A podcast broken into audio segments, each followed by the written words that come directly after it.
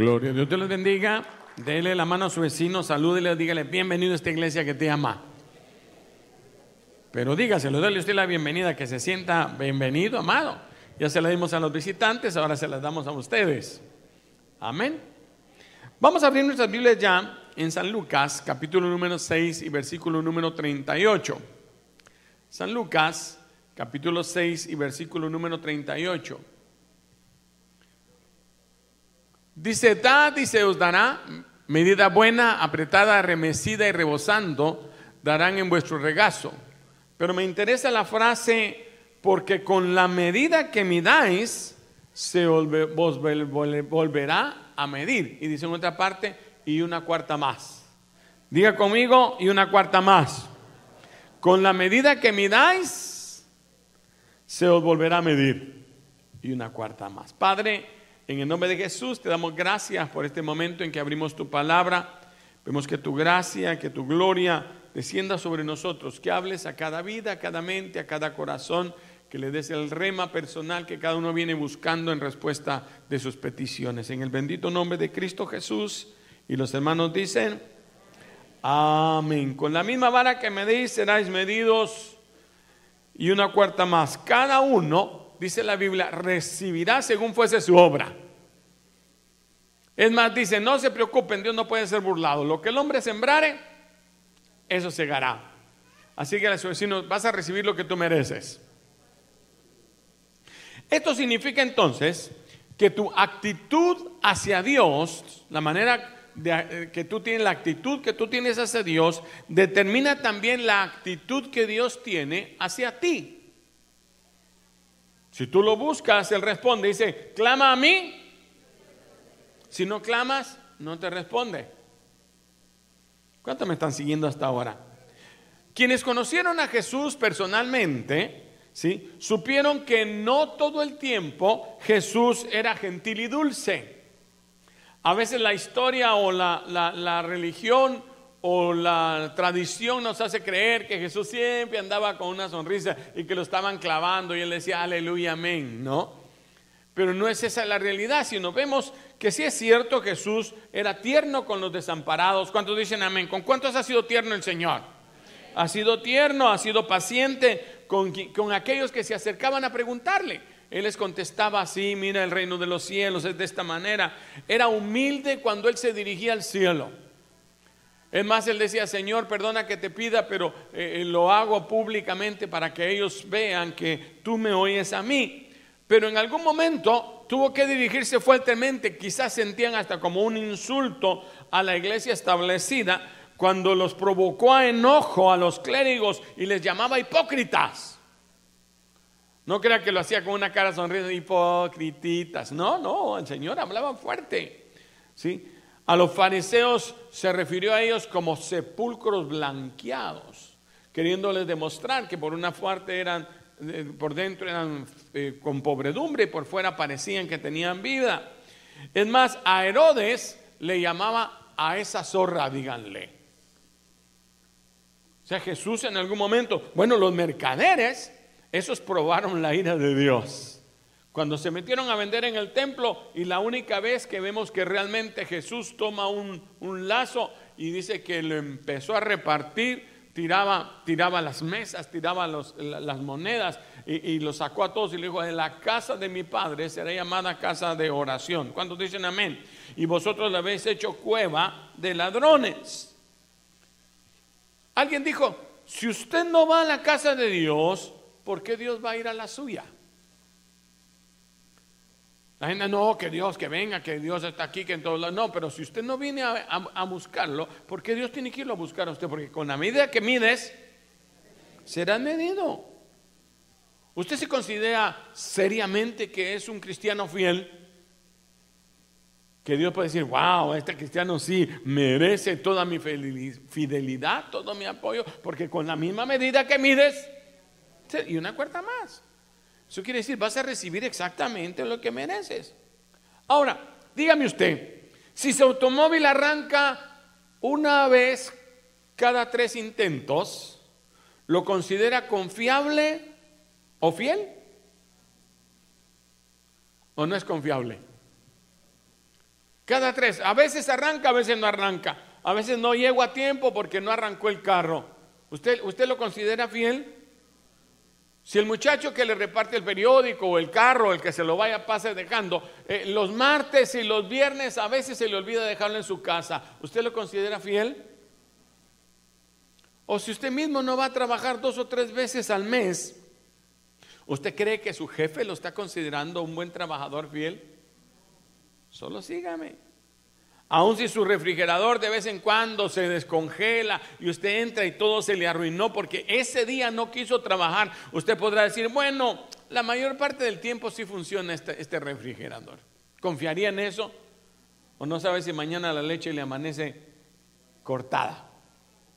¿Mm? Es más, si su calentador lo saludara una o dos veces a la semana con agua helada, a medio, a medio enjabonada se le pone fría el agua, ¿usted lo va a considerar confiable? Aún se lo voy a poner más serio. ¿Qué pasaría si usted un par de meses al año no paga su, su cuota de la casa? ¿Usted cree que el señor del banco dirá, bueno, 10 de 12 está bien, lo vamos a dejar? Y si no asistiera a los servicios, a la iglesia, y si fuera a las reuniones, solo para mostrar que está interesado, pero no lo suficiente como para involucrarse en las cosas de Dios, ¿usted se considera confiable o fiel? ¿Cuántos me van entendiendo ya? Bueno, hay una anécdota que me gustó mucho y dije, no, esa está buena para leérsela a los hermanos. Y quiero que la sienta como que es suya, como que es eh, una carta que le llegó a usted. Es una, una hija mandándole una carta a sus papás. Pero léala con el corazón de que si usted fuera el señor Jones que recibe esa carta. Y dice así. El señor y la señora Jones recibieron esta carta de su hija Julie, una estudiante de primer año de la universidad. Y dice así la carta. Es para usted, querido papá y mamá se me ocurrió enviarles una nota para que sepan cómo me van las cosas. Me he enamorado de un joven llamado Blaze. Es un joven elegante. Lo único es que dejó de ir a la escuela secundaria hace unos años para poderse casar. Él, eso no le salió bien, así que se divorció el año pasado. Hemos estado saliendo por un par de semanas y, estamos pensando en casarnos en el otoño. Hasta entonces he decidido mudarme a su apartamento a vivir con él. Creo que estoy embarazada. Así que renuncié a la universidad para poder obtener un trabajo y ayudar al pobre Blaze. Espero poder terminar la universidad después de que nos casemos. ¿Está contenta hasta ahí?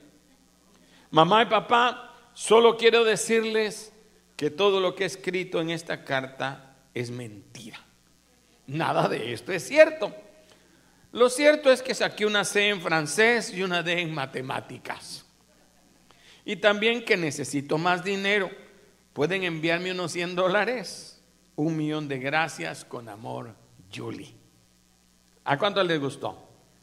Dice que ella recibió un cheque por el correo de sus padres dos días después. ¿Qué tiene que ver esto con lo que está predicando el pastor? No, no, sí tiene que ver algo.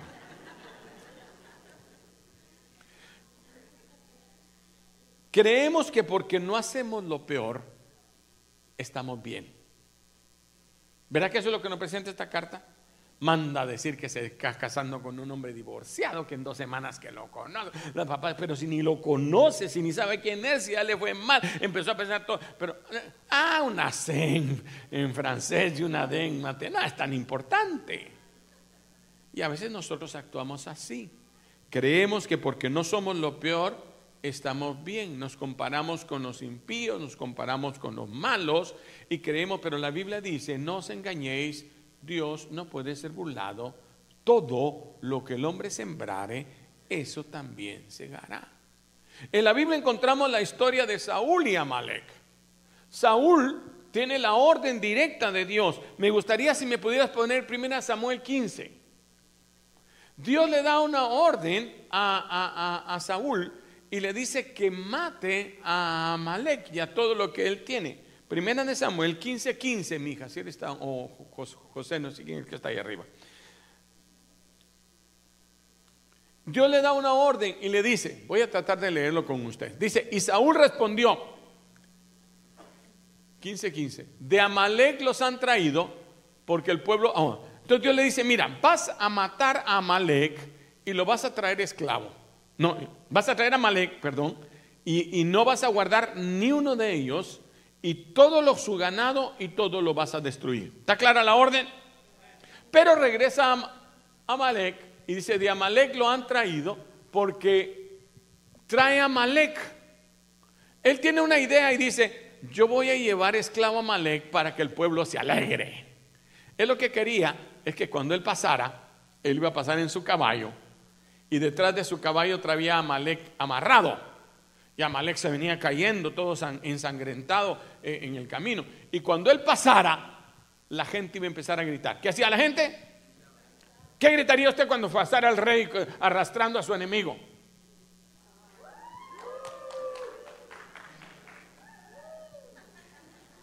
¿Y ustedes no se alegran? A ver, los de este lado. Eso era lo que quería el rey. Que cuando él entrara arrastrando a Malek, dijeran, wow, el rey lo trae ahí esclavizado. Y de ahí que trajera ovejas y dijera, ahora van a haber ovejas gratis, vamos a comer oveja para todos. Chuletas de ovejas. ¿Cuántos quieren chuletas de ovejas? Pero entonces le pregunta a Saúl, ¿por qué oigo esas ovejas? ¿por qué traes amarrado a Malek? Y él dijo, porque el pueblo perdonó lo mejor de las ovejas y de las vacas para sacrificarlas a Jehová tu Dios. Sigues hasta adelante el 16 en adelante, amigo. Entonces dijo Samuel, déjame declararte lo que Jehová ha dicho esta noche. Y él respondió, dímelo. 17. Y dijo Samuel, aunque eras pequeño en tus propios ojos, no has sido hecho jefe de las tribus de Israel y Jehová te ha ungido para que seas de rey de Israel. No, para eso te levantó que fueras rey. Verso 18. Y Jehová te envió en misión y te dijo, ve, destruye a los pecadores de Amalek y hazle guerra hasta que qué. Está claro, ¿no? Verso 19. ¿Por qué pues no has oído la voz de Jehová? Sino que has vuelto al botín y has hecho lo malo ante los ojos de Jehová. Oiga lo que dice el Señor, lo malo. ¿Qué fue lo malo? Sigamos en el 20. Y Saúl respondió, no, no, no, no, más bien yo sí he obedecido a Dios y fui a la misión que Jehová me envió, sí fui. Y he traído a Agag, rey de Amalek, y he destruido a los amalecitas. Ahora, Obediencia parcial es desobediencia total para Dios. Diga conmigo, obediencia parcial es desobediencia total. Otra vez, obediencia parcial es desobediencia total. Lo vemos en otro caso. María y Aarón están peleando con Moisés por la esposa que consiguió. Se consiguió una su, su morenita del desierto. Y se casa con ella. Y entonces ya ellos están muy emocionados, ya han caminado, él ya es el, sumo sacerdote, ella es la profetisa. Y entonces comienzan a decir, ¿por qué Moisés hace esas decisiones de casarse con una cosita? ¿Qué cosita más cosita? Y entonces Dios para el campamento y los llama afuera. Y les dice, ¿ustedes por qué están hablando de mi siervo Moisés? Es que no cae mal la cosita, esa, esa cuñada. Esa cuñada, ¿cómo se le ocurre tener? Es cosa de él. Cada uno, cada oveja busca su pareja. Entonces le dice, sí, pero es que eh, tú hablas por nosotros y, yo soy profetisa y empiezan a, a a hacerse los espirituales y le dice Dios, mira, yo he hablado por ti algunas veces pero con mi siervo Moisés, cara a cara hablo. O sea, no es excusa que yo te haya usado para que tú ahora vengas y critiques al, siervo de Dios. aunque sea tu hermano, en este momento, Él le dice, y quedarás leprosa. Y se puso leprosa como la nieve y la sacó del campamento. Ahí lo vamos a dejar. Usted sabe que después intercede Moisés y todo. El asunto es este, que creemos que porque hacemos una cosa, tenemos derecho a hacer otra. Que nuestra fidelidad sea parcial. Y con la medida que midamos, seremos medidos. ¿Qué fidelidad le damos a Dios? Para Dios es importante la fidelidad. ¿Le das a medias tu tiempo? ¿O a medias tu puntualidad? Ah, no, sí, yo, no importa, las medias, medio servicio, no, a Dios no hay que adorarlo, solo vengo a oír la palabra. Pero si la adoración, eh, el culto es para darle a Dios adoración, ¿o no es cierto? Cuando no está, no le estás dando a Él, le estás robando tiempo. A medias tus diezmos, voy a dar esto, pero aquello otro, no, e, esto me lo quedo. Y no fue lo que hicieron aquellos que dijeron le estamos dando al Señor y salieron muertos, Ananías y Zafira. Ustedes podían quedarse con todo, pero no anden presumiendo que lo hacen si no lo hacen. Ese silencio es el que me gusta a mí. Tal vez a medias en tu corazón. Eres una, en la iglesia eres cristianito, de, hasta de corbata. Ahora como nadie usa, me atrevo a decirlo.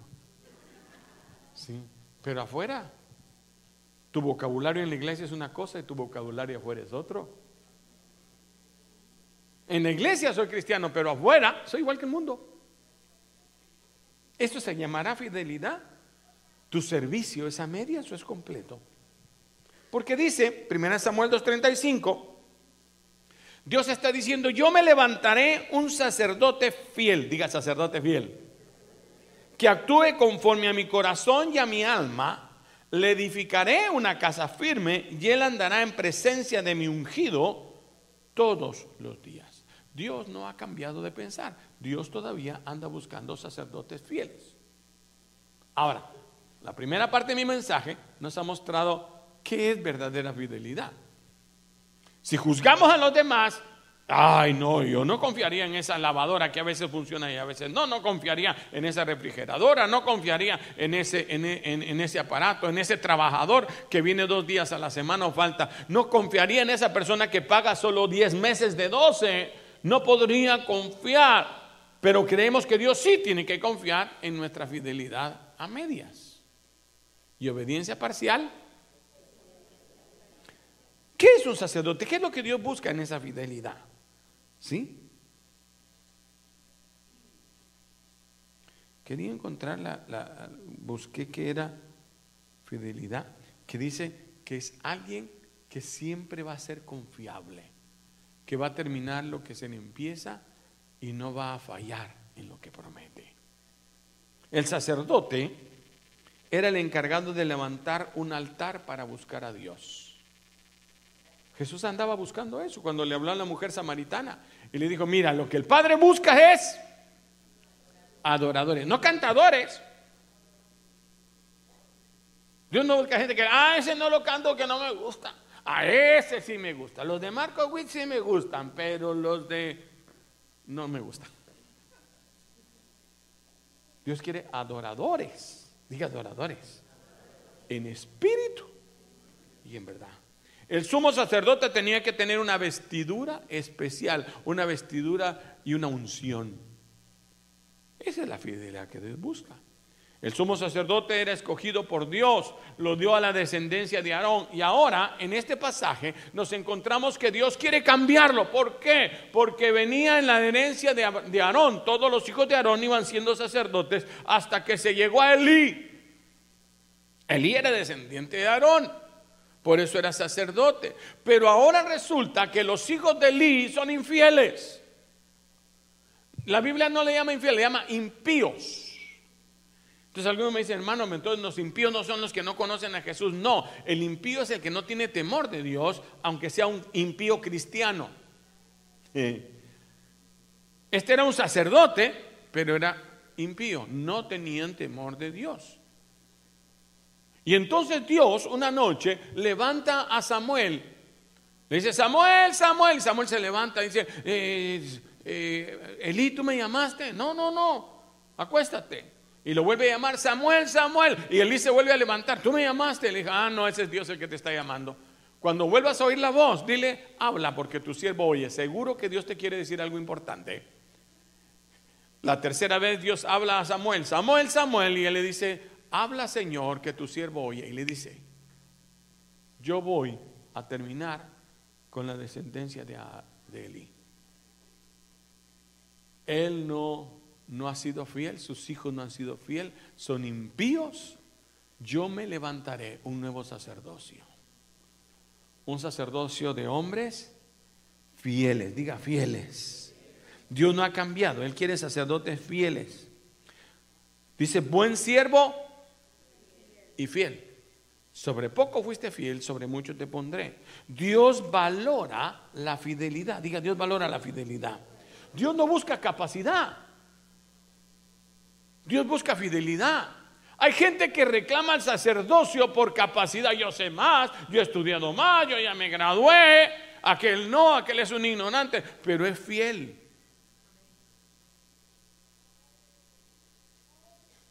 Pregunto, ¿usted es fiel? ¿O es de los de a medias? Aún en la Biblia le llama a los de a medias, a los que dan a medias todo les llama mediocres.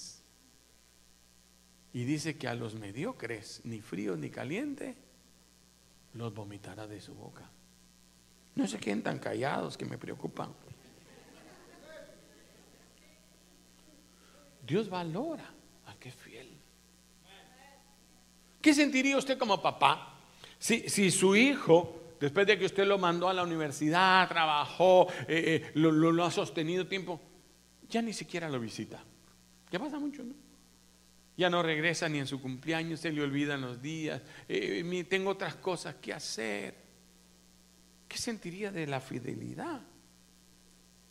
¿Qué sentirá Dios después de que te ha hecho todo por ti, desde que te ha levantado, te ha dado?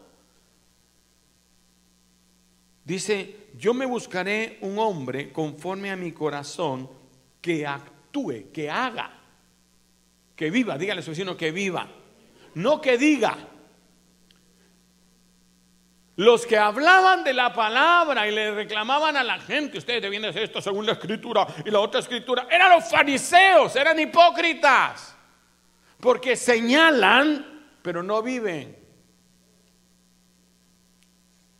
Sonría Cristo le llama, denle una sonrisa a su vecino que me tiene preocupado ese silencio. Quiero un sacerdote que actúe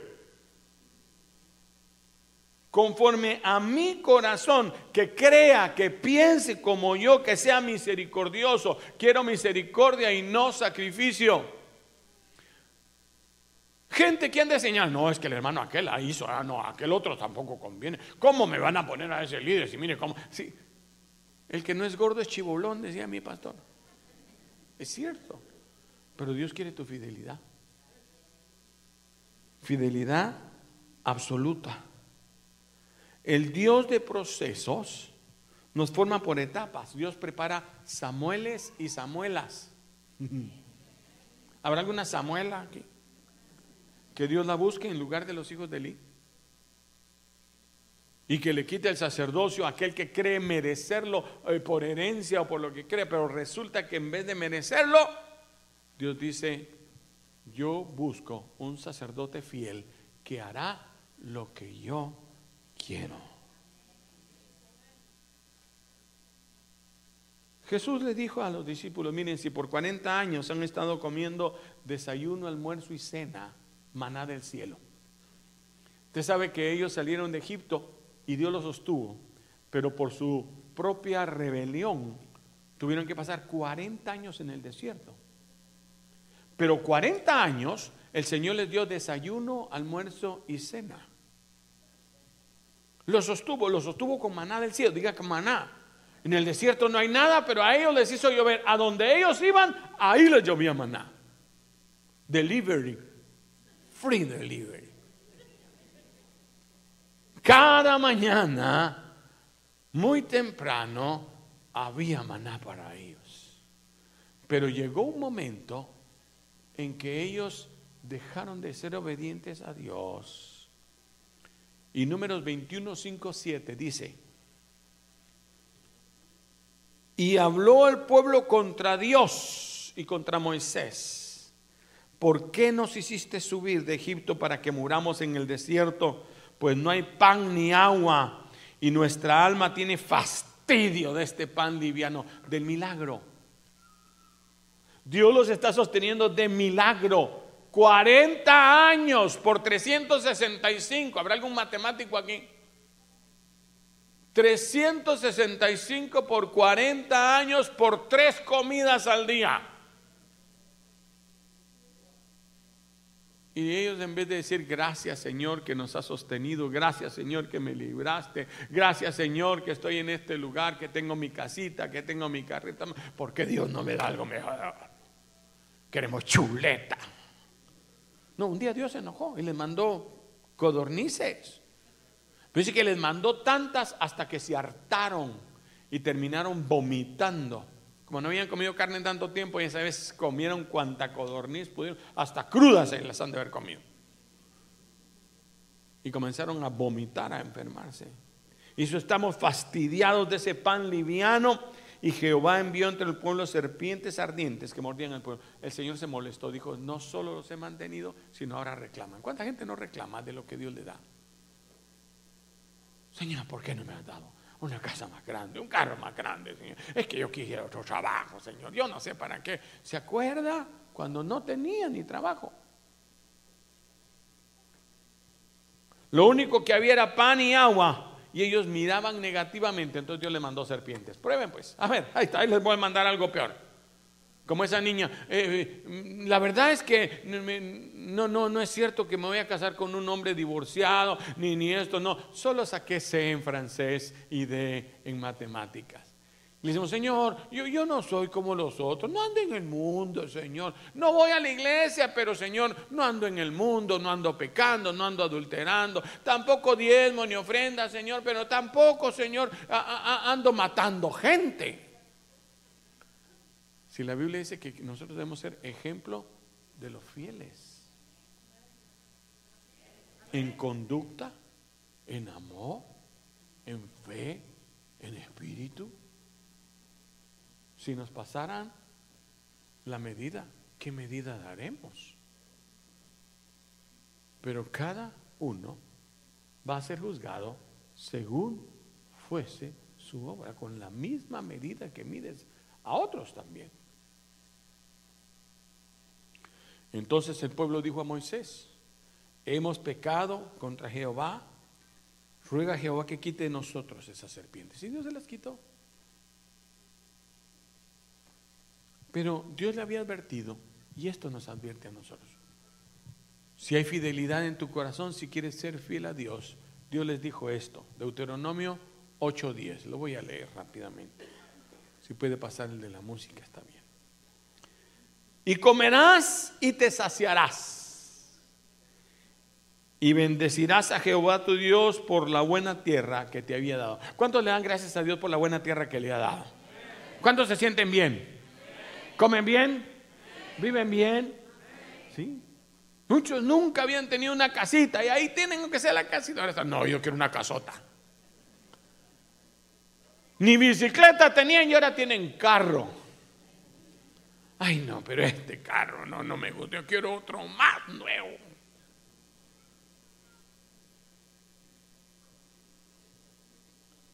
Guárdate que no te olvides de Jehová tu Dios, dejando de observar sus mandamientos y sus derechos y sus estatutos que yo te ordeno hoy.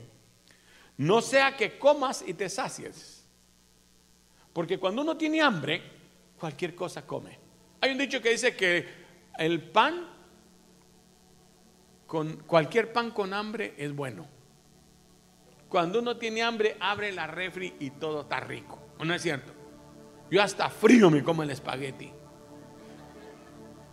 Y es, qué cosa más rica el espagueti cuando tienes hambre. Pero cuando estás saciado, nada te conforma. Ay, no. Se sientan los niños, usted les sirve el plato ahí, pero como ya se llenaron de dulces, ¿qué dicen? A mí eso no me gusta. Pero si ni lo has probado. ¿Sabe qué me decía mi mamá? Cuando no nos terminábamos la comida, nos la daba de cena. Si en el almuerzo estábamos con cosas, no, que no me está bueno, está bueno. Ya no nos daba más. Y en la noche nos lo volvía a poner. Ya en la noche sabía diferente.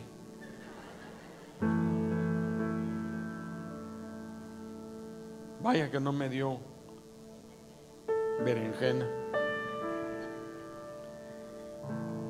No sea que comas y te sacias, que edifiques buenas casas en que more, que multipliquen las vacas y tus ovejas y se multiplique la plata y el oro, y todo lo que tuviste se te aumente. Porque Dios quiere bendecirte. Dígale a su vecino, Dios te quiere bendecir. Pero se eleve tu corazón, aquí está el problema. La infidelidad viene cuando se eleva tu corazón y te olvidas de Jehová, que te sacó de la tierra de Egipto, de casa de siervos. Saúl quiso que a él lo vitorearan, que a él lo, que dijeran, qué bueno, mató a todos y no le dio la gloria a Dios. Y cuando hacemos las cosas a medias, Dios dice, hiciste lo malo. Sí, pero yo, no, no, hiciste lo malo. Porque yo te preparé para algo más. Yo te he dado para que tú hagas en mi obra. Sí, pero ya no tengo tiempo. Lo mío es mucho. Pero yo sigo leyendo. A Dios que te hizo caminar en grande desierto y espantoso de serpientes ardientes, de escompiones con sed donde no había agua, Él te sacó agua de la roca. Hasta aquí Dios te ha sostenido, ¿no es cierto? ¿A cuántos ha sostenido el Señor? Con trabajo y sin trabajo, ¿no es cierto? Con problemas y sin problemas. Con hogares y sin hogares. Con líos de todos los tamaños. Pero aquí estamos. Mire a su vecino chapudo, gordito. Hasta aquí nos ayudó Jehová. Dígale a su vecino, hasta aquí nos ayudó Jehová.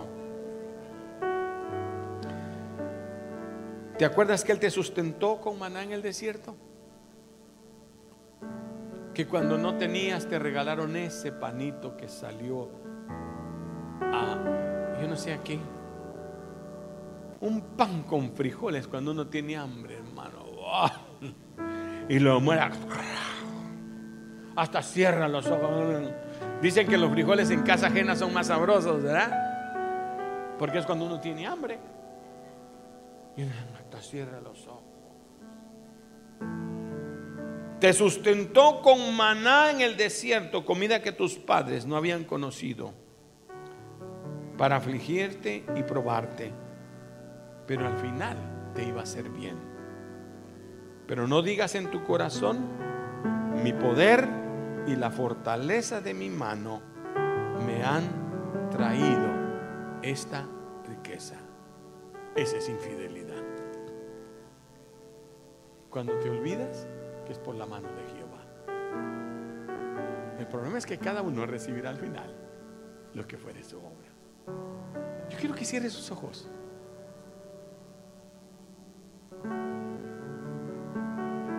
Y pase la, la medida. Porque cada uno va a ser medido con la misma vara que ha medido. ¿Qué fidelidad le estás dando a Dios? Esto es personal. Es fácil mirar, el hermano no hace, aquel no me ayuda. Eh, yo siempre estoy, pero los otros no están. ¿Cuándo no estás y por qué no estás?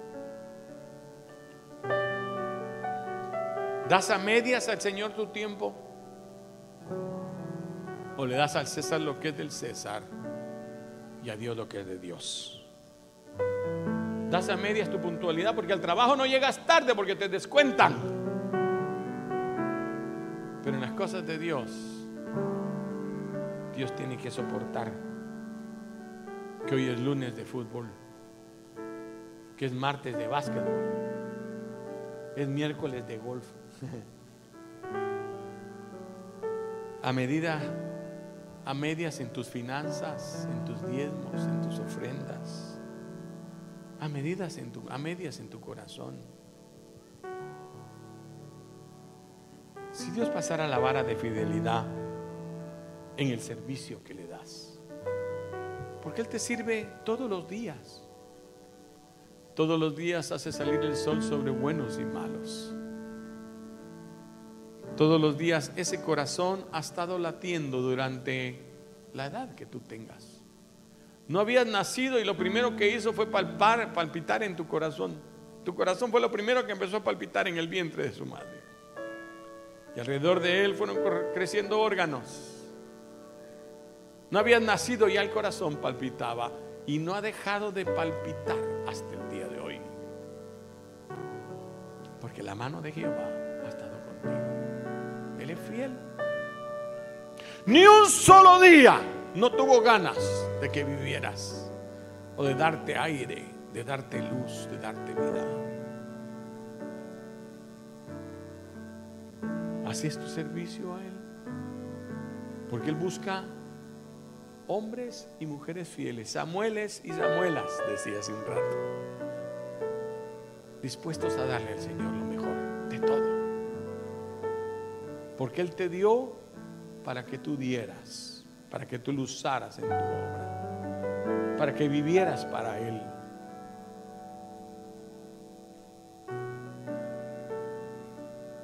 Creemos que Dios está contento con las migajas que le damos a Él cuando Él ha puesto mesa delante de nosotros.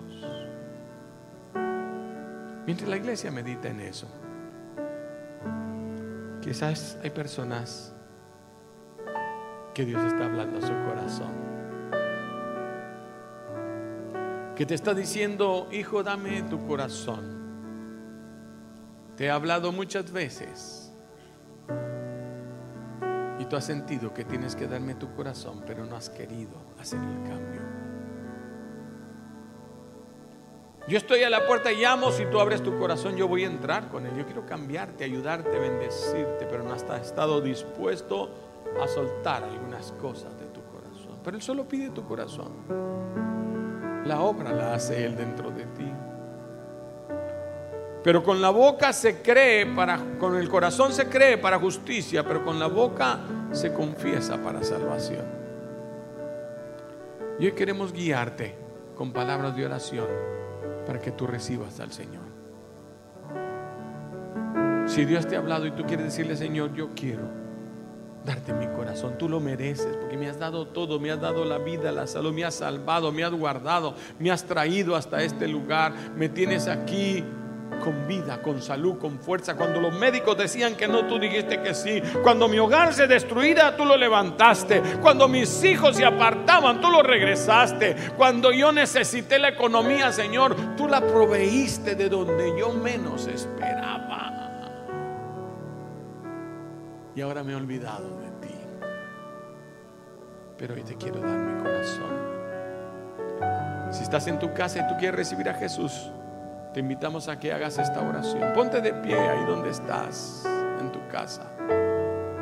Aunque nadie te mire, levanta tus manos. Escríbenos en el chat cuando terminemos y pones, yo recibí a Jesús.